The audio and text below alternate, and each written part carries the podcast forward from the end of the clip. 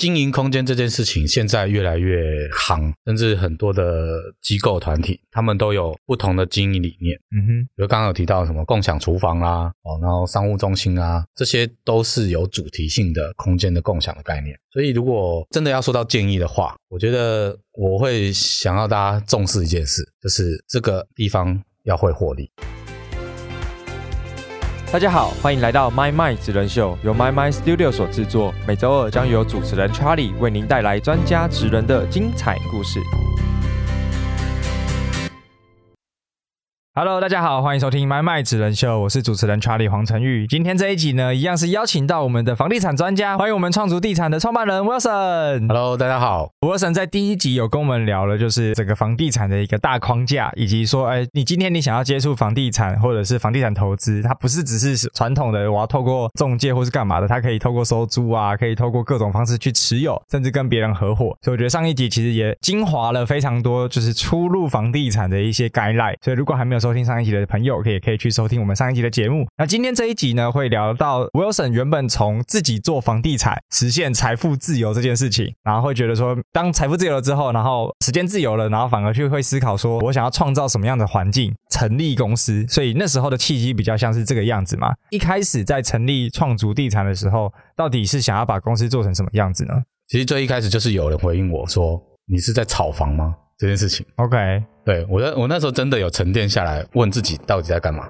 因为说实在，房地产确实在上面得到了一些利润，嗯哼，对，然后也达到了所谓的财富自由的状态。就刚刚讲的那个故事嘛，我到底在达到一个什么样的环境？对，所以我就沉淀下来去思考这件事情。后来我就是去别的国家看到了一个模式，那种那个模式叫做共生住宅。当时候台湾并没有很流行这样子的模式，嗯很哼，话题。但是知道这种模式其实很有趣。那像韩国啊、日本啊、美国，他们在这种模式已经行之有年了。共生住宅是什么概念？就是大家住在同一个地方建筑物里面，那有各自不同的领域生活是可以跟大家共享，甚至它的那个公寓里面还有主题，而且还有很多的很厉害的设备。让我最感兴趣的是，我那时候看到日本一个机构，它是这样子，它在城市里面有很多的不同的房子，我们称之为物件。嗯哼，那在这些物件本身里面都有不同的设施啊，甚至是在物件的中心点，它有那种大家都可以使用的公社。那我觉得最厉害的是，像那种什么撞球桌啦、交易厅啊，那都很基本。我觉得最厉害的是，我看到一个公社是电影院。哦，你说住在那边，然后有一个电影院，对，那是我们去那种，比如说华纳威呃哎秀那个椅子看电影的那种对，很电影舒院。服的那种椅子，然后有 哇靠太二酷二十了几吧人坐，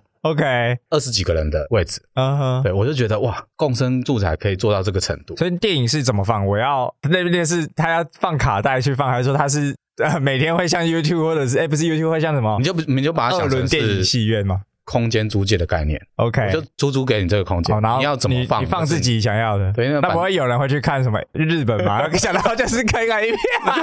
版权问题就不是我要顾虑感觉啊的，好像蛮爽的。就是如果有电影院看这东西对啊，所以我觉得哇，原来共生的环境跟文化可以做到这个程度， ，OK，对，甚至有些理念是哦，一群朋友他去郊区买一块地，自己盖房子，这个都是很多年来都有的事情，嗯哼，只是它并不是一个呃鲜为人知或者是大家都知道怎么去运作跟参与的事情。是对，那我在想说，台湾能不能这么做？当时我就是查了一些资料，就台湾真的没有什么人在做这件事情，甚至是这件事情并不会拿出来当做一个主题，因为对投资客来讲，你在学校附近弄一个宿舍啊，宿舍提供一些公社是非常正常正常过的的事事情，对甚至有一些有管家服务什么都不会用品牌化的角度去看待这件事。啊，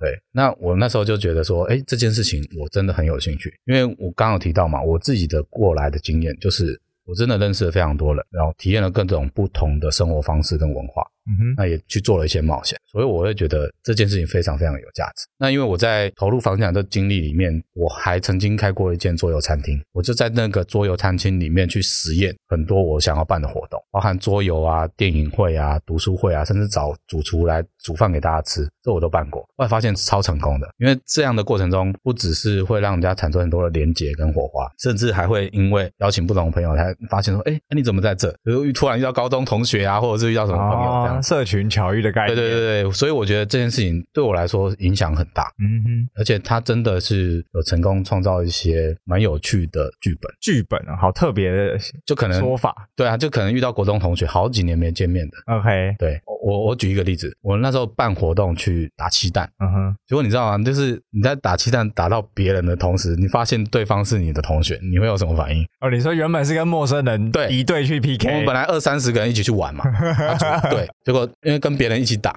呃， 就就打到自己的同学，感觉也太巧了这吧？个超巧的啊、所以我就觉得这个缘分真的很棒，很很有趣。哦，甚至我那时候还组团去跳高空弹跳，嗯哼，对，你要因为高空弹跳，大家可能就觉得想要冒险啊，干嘛的？对，那我觉得有群聚效应也有差，大家一些不敢的人会开始愿意尝试。哦，就是就被煽风对对对对对，煽风点火这样很，多人都说，如果是他自己去，他这辈子都根绝本对不可不能可能。啊对，确实，然后我那时候就租了一台中巴，上面有二十几个人，我就直接带着二十几个人去跳高空弹跳，而且跟大家收钱的时候，那个路人还想拿钱给我，哦，他也想要现场报名就对了 不，是，他因为他以为我是老板，因为我在跟大家收 钱。我说老板在那，我觉得好有趣哦。所以回到刚才提到，就是你去思考的要把共生品牌化这件事情，比如说我们用英文讲，就比较像是 co-living，对就是大家一起在一个空间群聚，然后做一些事情，成为聚落或者是成为社群。没错。哦而，且其实它就会有一个现象，一开始是由我来发起，嗯，但是大家知道了这个体验跟感觉的时候，大家会把自己的生活、自己的喜好、自己的文化发挥出来。我们其实只要提供好的场域跟设备就好了。哦，所以在创足地产之前是先又有又开了刚才提到桌游餐厅，对就是也是开始做不同，不管是算是事业或是副业的概念这样就被朋友邀请嘛？啊， 就是钱很多这样，这样叫你来投资一下，没有啊，那个我就是当做是一个经验啦。呃，对，因为大家都有很多不同的投资经验嘛。哦那是啊确实那也是成为一个股东或成为老板的其中一个经验。嗯哼嗯对哼，所以后来就是在这段过程当中，然后也体验了很多这种社群的文化，因为原本都是有自己的这些物件嘛，或者是空间，然后才觉得要成立公司，然后把共生品牌或是共生住宅这个概念，然后透过一个品牌让更多的人知道。没错，哦，OK，但是其实说是一个比较实际的原因，嗯当初如果没有成立公司，是租不到那么大的案件。 哼，哦，所以是因为想要做大一点的案子。没错，哦，怎么说？因为比如说一个老板他自己有自己的物业，嗯他要交给一个人去租个五年、十年，而甚至我们是跟他租十五年，嗯哼。他一定要知道我们是一个什么样的团队，或者是是一个有没有本事做这件事情。嗯，对，当时候我们都根本没有成立公司，就去做这件事情。 ，OK，对，所那以感觉会遇到很大的挑战啊。，对啊，那那个 challenge 的过程是什么？就是在过程中，大家可能会很欣赏你的理念，嗯哼，那最后你要拿出你的本事出来的时候，你没有公司，他对你的那个印象信任嗯信任就会打折扣。 OK，我们甚至有个经验哦呢，我们那时候在晴光市场里面，我现在不知道那个物件现在长什么样子。当初我们的竞争对手有美孚集团，有兆基，兆基现在做的超大的，嗯然后还有一个也是呃物业管理公司。那我们是第四个团队，那时候就只有我跟硕有两个人。啊，就是你的另外一个伙伴。对，OK，对，然后我们还做了很多的功课，然后也让他们觉得，哎，我们是一个不错的团队。到最后东西要拿出来的时候，都没有公司，嗯哼，他们就最后就是我们提案的条件是租金最高的，那也有一个计划，最后他们还是租给美孚集团。嗯他们开的租金比我们一个月少六万块嗯，那还是租给对方。哼，OK，所以我那时候就沉淀下来说，那真的要做这件事情，其实也需要非常多的规划。确实、欸，这个就跟很多比如说自由工作者或是接案工作者，他就是原本都是可能只能开劳报单啊，或者是没有归属的一个概念。。对，但透过像很多后面他们就会成立公司，那某种程度可能一来是开发票，二来是可能结一些税，但更重要的事情，他有一个名目可以去跟人家讲说，我就是有做这个服务，没错， OK，所以这个概念一样用到就是 Wilson 自己的经验里头，所以透过成立创主地产这间房地产的管理顾问公司，然后更有助于你们在市场上取得比较呃优良的物件，优良的物没件错，条件比较好的，因为毕竟我们这个公司营运嘛，所以我们找的物件一定要特别好，因为毕竟成本本来就比较高，哦，对，公司营运会比个人经营的成本来得更高。甚至房地产其实大家心知肚明啊，很多没有缴税的一些模式跟操作其实是有。 OK，那当然，因为公司的成立需要合法，对，因为金流什么都会对，记得所以比较它会有成本，嗯对所以我们要找的物件就要更好。 ，OK，你要找到更好的条件，那人家为什么要租给你？我觉得做生意本来就要有一个概念，就凭什么？对对，嗯哼。对啊，所以那时候成立最早的初衷原因是这样子。嗯，那品牌啊，那些都是真的在过程中慢慢累积酝出酿来出来的的。。呃，我觉得刚刚讲到那个物件啊，就像房地产里面其实有分呃，比如说什么 A 级、B 级、S 级哦对、 S 加的这种物件，所以就是某种程度透过法人或者透过公司单位更容易取得所谓的 A 级物件或者是 S 级物件。对啊，因为我们会挑，嗯，那就屋主 B 也的物件你们就看不上嘛，因为成本会不划算。没错啊。 OK，我觉得我们自己会挑，但是屋主自己他们也更会想挑嘛，对啊，他们也就跟我们在租房客，我们也要挑客人嘛，对对啊，也要挑谁来住嘛，不要说你进来然后乱搞，搞得很乱，或 anyway 就是各种奇形的东西。对啊， OK，所以后来我们成立这间公司，其实我们有一个案件叫做天台 Rooftop 这个共居的品牌，嗯那哼，也刚好是结合地点跟它的文化去命名的。嗯对，那它原本是一个两百平，整整六年都荒废的空间。哼，哇，放很久哎、欸，，对，那养了很多蚊子蟑螂，对， 当初其实大家有没有听过天台这个地方？有些听众可能听过，对，因为感啊觉比较脏脏乱乱呐。，哎对，甚至是三重人啊，嗯哼，他们家里的教育是，你去那个地方试试看，就今天就不用回来，都打断你的腿之类的。就是感觉是一个很危险的地方这对样。真的 OK 是这样子。 OK，那很多人不知道，他们其实很多年前就开始力求转型。嗯哼，那他们把很多的空间，就是从商业的角度哦去转型，可能让比较有品牌的公司去承接，所以娱乐性质的产业都在那栋大楼里面慢慢的消失了。嗯对，甚至到后来那个大楼里面还进驻了沃郡、嗯哼，全联，然后很多的就是客运业者，对他们就是变成办公室的状态。嗯，对，所以在这个过程中，我们就因为当初在承接这个案子的时候，其实也是有竞争者的。对那我们常常听到那个名字又出现了，赵姬也是其中一个竞争者。 ，OK，那最后我们就是因为真的是因为理念的关系，打动了物件的持有者老板，哦，所以就是一个小虾米扳倒大金鱼的故事。也没有到扳倒了。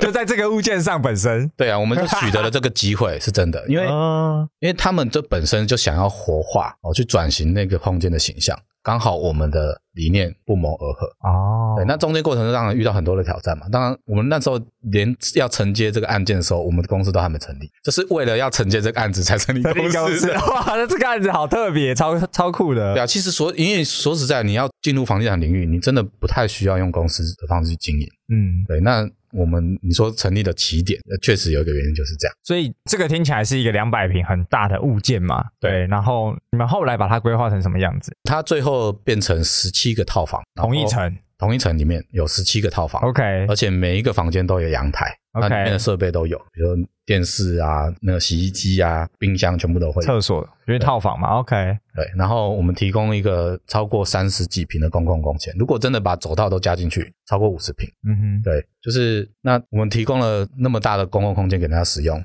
无非就是为了要满足共生的这个理念。对，大家可以在那边办活动，所以我们提供了很多设备，包含甚至烤箱啊，哦，然后很多的厨房设备，甚至厨房的机器，甚至是调味料也是都是我们提供的。哇，好贴心哦。因为我觉得调味料这种事情，我觉得虽然听起来好像很小的事情，但是我觉得在外面租房子的人一定很有体会。啊，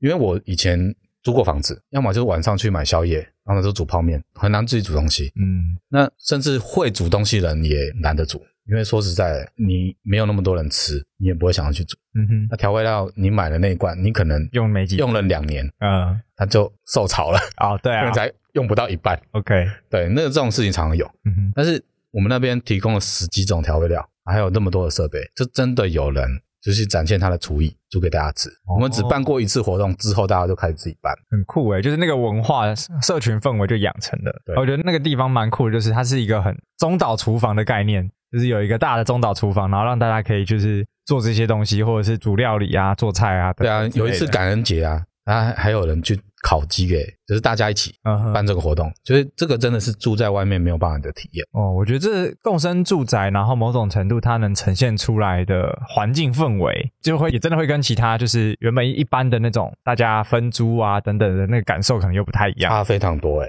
嗯因为你住在套房，你也不会去认识对面的邻居啊。嗯，确实，你如果不是做业务的，你为什么会有这个需求？对啊但，是你在公共区域会遇到，久了你就会就会聊天，定就会会认认识识的，哦或是我们办活动，大家来参加。对其实认我们认识的人不就这样吗？对，确实啊。参加那活动啊，或干嘛？那我很 好奇，因为像刚刚有提到说是创主 Rooftop，对然后在做这件事情才成立公司嘛。但一次要做这么大，因为两百平在可能房地产或者是二房东的这个领域来说，也是算是一个比较大型的物件。对因为一般可能二三十平或者一个家庭大概三四十平、四五十平，也就算是一个有一定规模的物件嘛。尤其是如果到四五十平的话，可能会变成隔成五间啊等等之类的。对但一次去操刀这个两百平整层，那时候遇到了什么挑战？哦，挑战可多了。因为原本的视野就是因为原本做隔套收租嘛，做二房东，其实我要关注的就是这个空间、房间、客厅、厨房该有什么，它原本就具备的条件，我们把它优化。嗯那就好了。但是要重新打造一个两百多平的空间，它是管线啊、哦生活的动线啊、消防啊，甚至是大楼的机电工程，你都要注意到。对，所以真的遇到很多挑战，尤其是机电工程这件事情哦。那当时候哈、就是差一点让我们赔了好几百万，哇塞，因为法规的关系，你为了要让竣工可以顺利通过，它有很多的步骤是要完成。嗯，哎，竣工是指说我可以合法在这个地方施工，没错，刚刚没有讲，就是我们这个案件是全合法，包含消防、包含竣工、结构，全部都是走走合法的流程，因为我们是想要让它长久可以经营的。 OK，嗯所以，真的在合法这个阶段，其实真的说实在，很多人是很多机构，它并不一定是合法去隔套房嗯或合法去做这种共居的空间。啊，就会有一些灰色地带啦。对，嗯，常常听到的二次施工啊这种模式，其实都 OK，所以我觉得真的要投入这个领域，有很多法规都要去注意没。错但我觉得很特别是，你们算是第一次做这种大型物件，然后就要把这个物件变成全合法，对。所以就是有各种挑战嘛。所以刚才提到很多挑战啊比如说机电， 我们包含是把门牌，每一个房间都有合法的门牌，然后消防要通过，嗯哼，然后再来就是机电也要合法，对，因为机电合法这件事情关系到竣工的流程，包含甚至连大楼本身的基础设备有没有办法让你去装，因为它原本是商业大楼，你要装民生的用电，那三百八十伏的电，这跟一般的家庭的电是不一样的。哦当时跟当时商业跟用电，民生当时用根电本不懂不懂这些东西啊、但是知道这些东西之后，其实在活化空间的整个整体的规划，包含到底什么时候什么东西要进场，那些经验真的都是学的非常做出来的啦，对对对就是累积出来的。没错， OK，所以有没有一个嗯最印象深刻，或是你觉得差点，就是因为我觉得做这个物件有点像是盖房子，对盖房子最怕的就是出了一个大包，房子盖不完，或者是就是盖到没钱。那在这个物件上有发生类似的事情吗？或是类似的挑战？我觉得挑战就像是刚刚讲的，要合法这件事情，因为本身旧大楼一定有它先天的缺陷，嗯哼，或者是甚至他们以前有本来不合法的东西，要把它改成合法。所以刚刚讲的那个物件嘛，它走道很宽哦，总共有三米多，哦，所以好宽哦，很多的机构都是把它最宽的到三米多了，嗯，很多的机构都是把它能隔得越小越好，就可以租越多钱这样。对，空间越大，你越好租嘛。对，对，但是因为为要符合法规，这个就是其中一个挑战。那刚刚讲到最大的挑战是那个机电这件事情，因为大楼本身机电它的机房的容量不够。当初我们一定是找专业人士来评估嗯哼，够不够嘛。对，他跟你说够，你会不相信他吗？不会啊，我都付钱了， 对，后来还真不够，靠腰那怎么办 所以那个顺序就差很多了。 ？OK，那因为这个机电的方式，就是它真的必须要合法。我们后来才发现，原来电力设备这种事情是地方关系很重要。我们那时候因为这件事情要处理，我们还找到那个电力公司在大安区总部的董事，哦，真的要靠关系瞧一下对这样。但后来他没有接受、欸， OK，因为他说哦，那个地方是三重在管，就不不属于大安区的对，范他地范方围地方势力很重， OK，对。反正后来还是有人来帮忙啦，嗯哼，对，才把那个先后顺序调整一下。嗯哼，对不然，其实我们如果因为这件事情没有这样的顺序调整，我们可能工程会延两个月。哇，但是光延两两个月延延两个月，其差很实多大家可能觉得只是损失了租金这件事情，其实不是。如果这件事情没做，我们这整个竣工查验流程要重来一遍。哦，对啊，因为我们消防设备是有一些调整。那当然，因为法规它并不是每一个都连接的很无缝，嗯哼，对我们必须符符合每一个环节，又要去应付原本他们已经做违法或违规的事情，要把它做回来。对，所以那些先后顺序是会变。如果不这么做，我们要重做一遍。嗯那有些东西就要拆掉。哼，我就要花更多钱，对对啊， 很刻骨铭心诶，这个过程，对啊，甚至是因为毕竟原本能够驾驭的工程就是大概两三百万，嗯哼，但是这种破千万的工程，它所规划的时程跟它要规划的细节，真的是不同级别的事情。嗯，所以就一次做了这个，就可能三五倍起跳的这个总对啊工程预算，没错，哇，我觉得这个真的是真的是靠经验累积出来的，而且那时候没有人带，做这个物件的时候是没有人带的，当然有前辈可以问啦，但是如果说整个完整的流程是没有人这么做。嗯，就是靠自己经验，然因为后讲白话一点，真的有那样钱的人，他不会去做这个案子，为什么？因为不好赚。哦，确实因为你如果有一千万，你去操作房地产就好，你买来卖做 买卖赚价差就饱了。对啊，你来做这个更快共生住宅干嘛？确实、因为我认识的前辈，像哦我很多福伦社前辈，他们就是做土开啊，做什么就各种买卖的，对啊，他们就是赚个呃可能经手一次就赚个几百万这样。所以我们曾经被某些前辈说过啊，这也别探井啊，你被揍这些冲上。哦，对，那啊但你是们有你们的理念呐、啊，对我觉得除了理念以外，我也有看到市场的趋势啦。嗯哼，也确实，我们因为这件事情累积到很多的商业伙伴，因为嗯，他看见我们在做不一样的事情。这个环境有很多的老板来看过，甚至租赁工会的理事长都来说，他真的来的时候举举大拇指，他说：“哦，你很告搞哎、然后讲台语可以哈。”可以可以可以，他说：“哦，利用告搞哎，就是走给美他走一下管，对，就是周边环境的租金啊。如果新的房子哦，他可能只能租到一万三、一万四，大概五六平的空间这对样，全新的。哦但是 OK 但是我们在三重应该就算贵了吧，一万三一万四，身上贵的，所以我才说是新的嘛。嗯哼，对，然后我们的案件现在最一开始可以租到一万七，现在可以租到两万二，两万二哦，对，五六平租两万二，没错然后在三重天台，对，哇， 那台北人听到会觉得不可思议啊。对，所以其实房地产是会跳脱一般的市场的那种观点。哦，所以我把它稍微再把它讲细一点，就那时候两百平，然后你们隔成十七个套房，对对，然后保留了比较大量，可能将近五十平的公共的空间。对，但比如说同期的其他竞争，因为在承租的时候就要先提设计图嘛，给屋主，所以别人可能会是一次规划二三十间，然后可能公共空间走道就比较少，他觉得就是我要租越多空间，他的投报率越高。甚至有些机构他们是没有特地去在意法律这件事情。嗯，就把他它们把它塞满就 对了。有人的理念是这样，我就描述一下，不要讲谁啊， 呵呵，就是你的空间能够经营两年，那你就合法可以退场，哦，就是本就抽得回来这样，对，一年超过五十八的后投报后面赚的都当多的， ，OK，有人真的这么做，哎，一年五十八很高哎，对啊，嗯，所以你一定得降低你的成本。对那有一些本来合法你可要付出的成本你就不用就不。做了这样，我哦们，光消防就花了快两百万，哇塞，谁会愿意去出租一个房子花两百万在工程上？而这房子又不是你的哦，对所以我们是真的是用经营旅馆的级别来看待这件事情。 ，OK，但确实就是以总结来说，就是获得了不错的回响，而且也做了很好的成绩，甚至是现在这个租金可能是同期的将近快一倍，或者是同样类型的新房子的将近一对倍。啊，如果以平数来算，确实是这样子。哦那当初其实我们本来做这件事情，主要目标也是想要七成是外国人，对因为本身外国人他们喜欢这种共生的环境跟场域， OK，再加上他们可能可以承受的租金本来就比较高，嗯哼这是真的比较现实面是这样。是对，那可是我们做完之后，过两个月，就遇到疫情，对